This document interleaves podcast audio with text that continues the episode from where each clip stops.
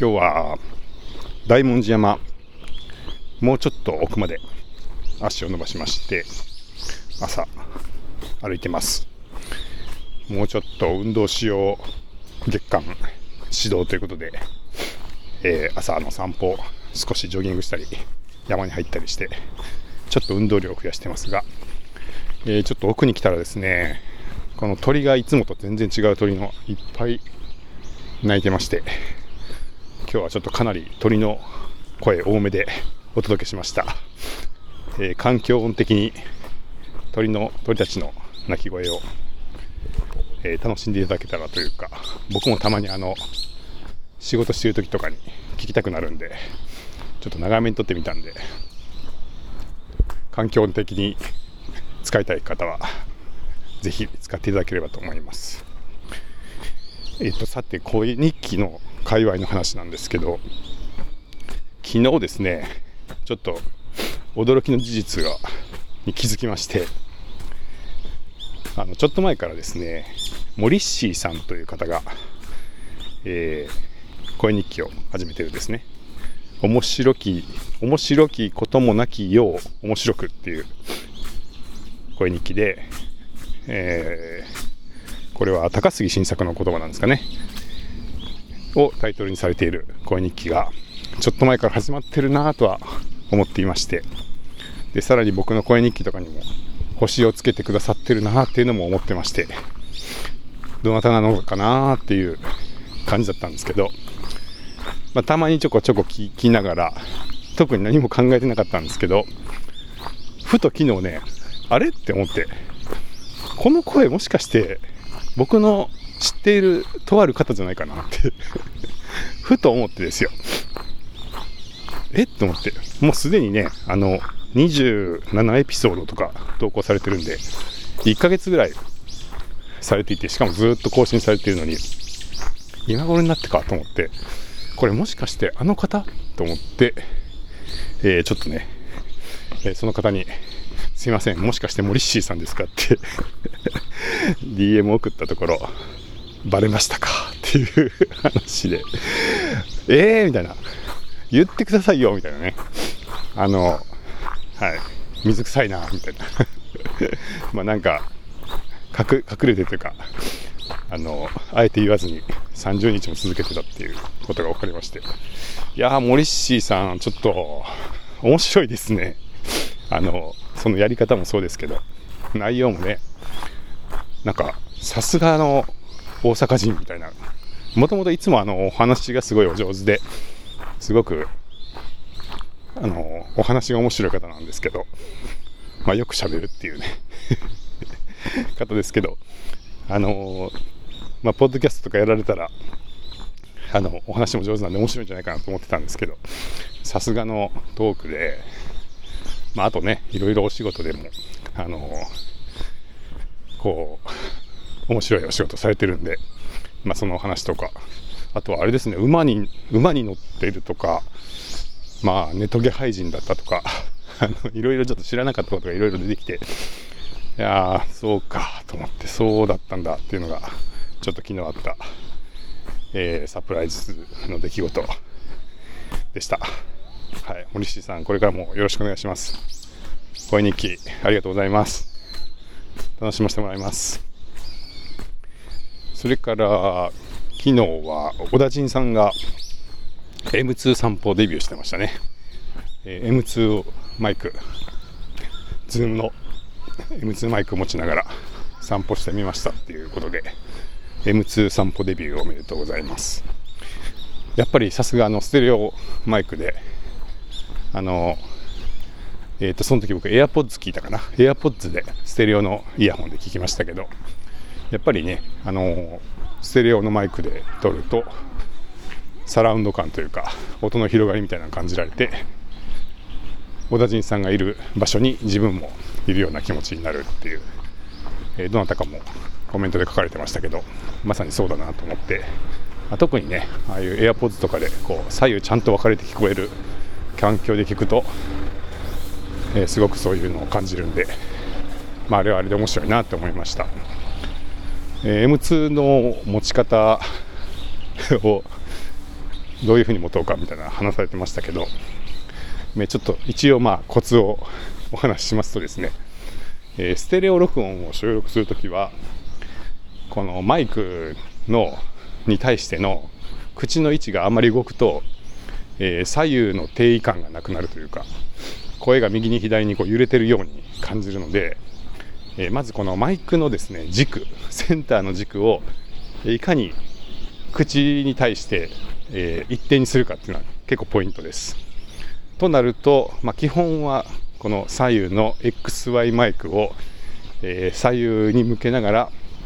センターがいつも自分の口を通るようにっていうことをまず意識して、えー、声の声の定義がセンターにずっと収まるようにっていうことをまず意識していますでポジション的にはですね、えー、僕は基本的にはえー、片手でマイクを持って、えー、目の前で、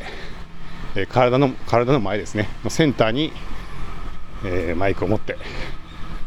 で、え話すと。それで歩いてるっていうのがあのいつものポジションになります。なんで、まあ、手とかは全然振らずにこうできるだけ固定して、え自分のセンターの前に、え左右ちゃんと、え均等に音が拾えるようなポジションでマイクを持ち続けるっていう えことですね。それからこのマイクと、まあ、自分との距離というか、まあ、口とマイクの距離ですけどこれもまあある程度ね一定にしておかないと音量にばらつきが出るんで、まあ、口とマイクの距離を一定に保つということでだからま左右のそのセンターが口に来るっていうのと口との距離が一定みたいなところを意識しながら持ってるんですが、えー、この口との距離に関しては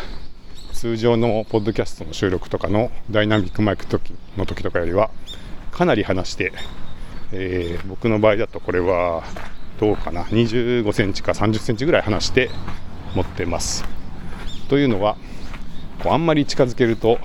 えー、声が大きく入って環境音がすごく減ってしまうんでで、まあ、できれば僕は周りの鳥さんの声とか、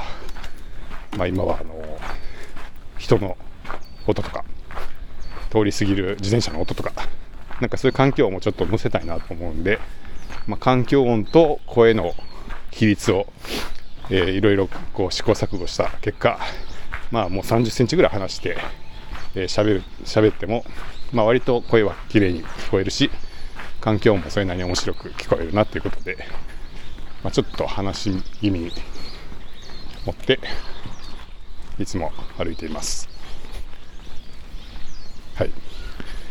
よかったら試してくださいって何のノウハウだっていうねこの M2 持ちながら歩いてるっていう、まあ、かなり変なスタイルで、まあ、多分あの近所の人からは最近本当あのマイクおじさん朝いるよねみたいな感じになってるんだと思いますけどまあもう諦めてますね。はい。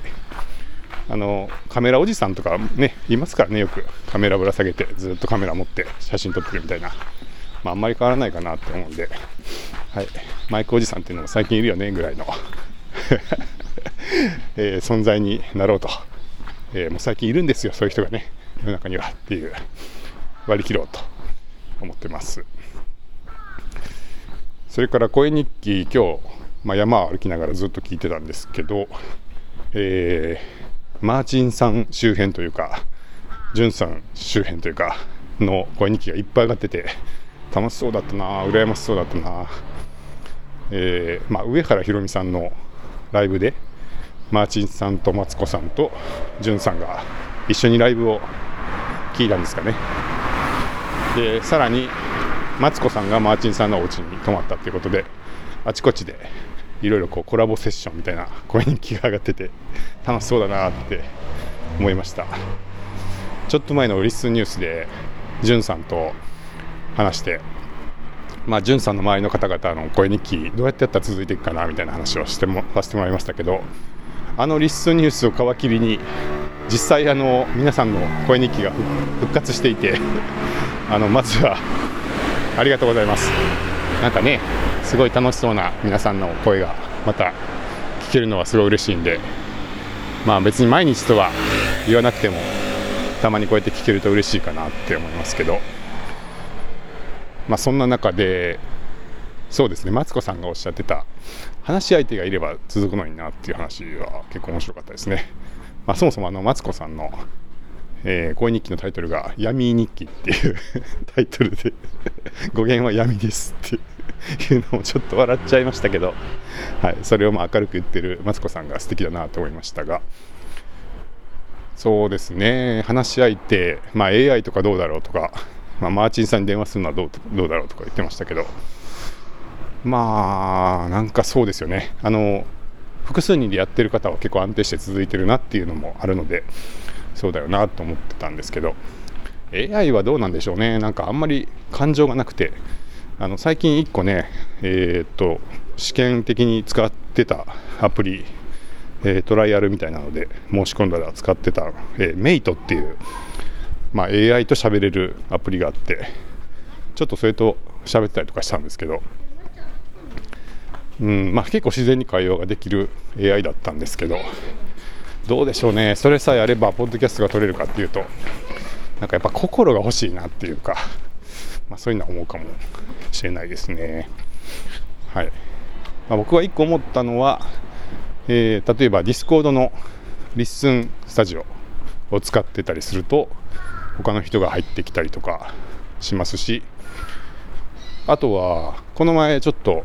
リッスンニュースの山本さんとツイッタースペース X スペースのテストをしてて日曜日の収録に向けたテストっていうのをやってたんですけどその時はね喋ってたらもうすぐすかさず何人か入ってくださってで結構あのツイートで返事をくださったりとかもあったんで結構人と喋ってる感があってまあ、そういうオンラインの場所でちょっと声日記取るんだけど軽く配信して、まあ、もしタイミングがあれば誰かがやってくるかもみたいなのもありなのかもなみたいなことをちょっと思いました、まあ、とにかくあのじゅんさんの前の方のまたね声がちょこちょこ聞けるようになって個人的にはとっても嬉しいです。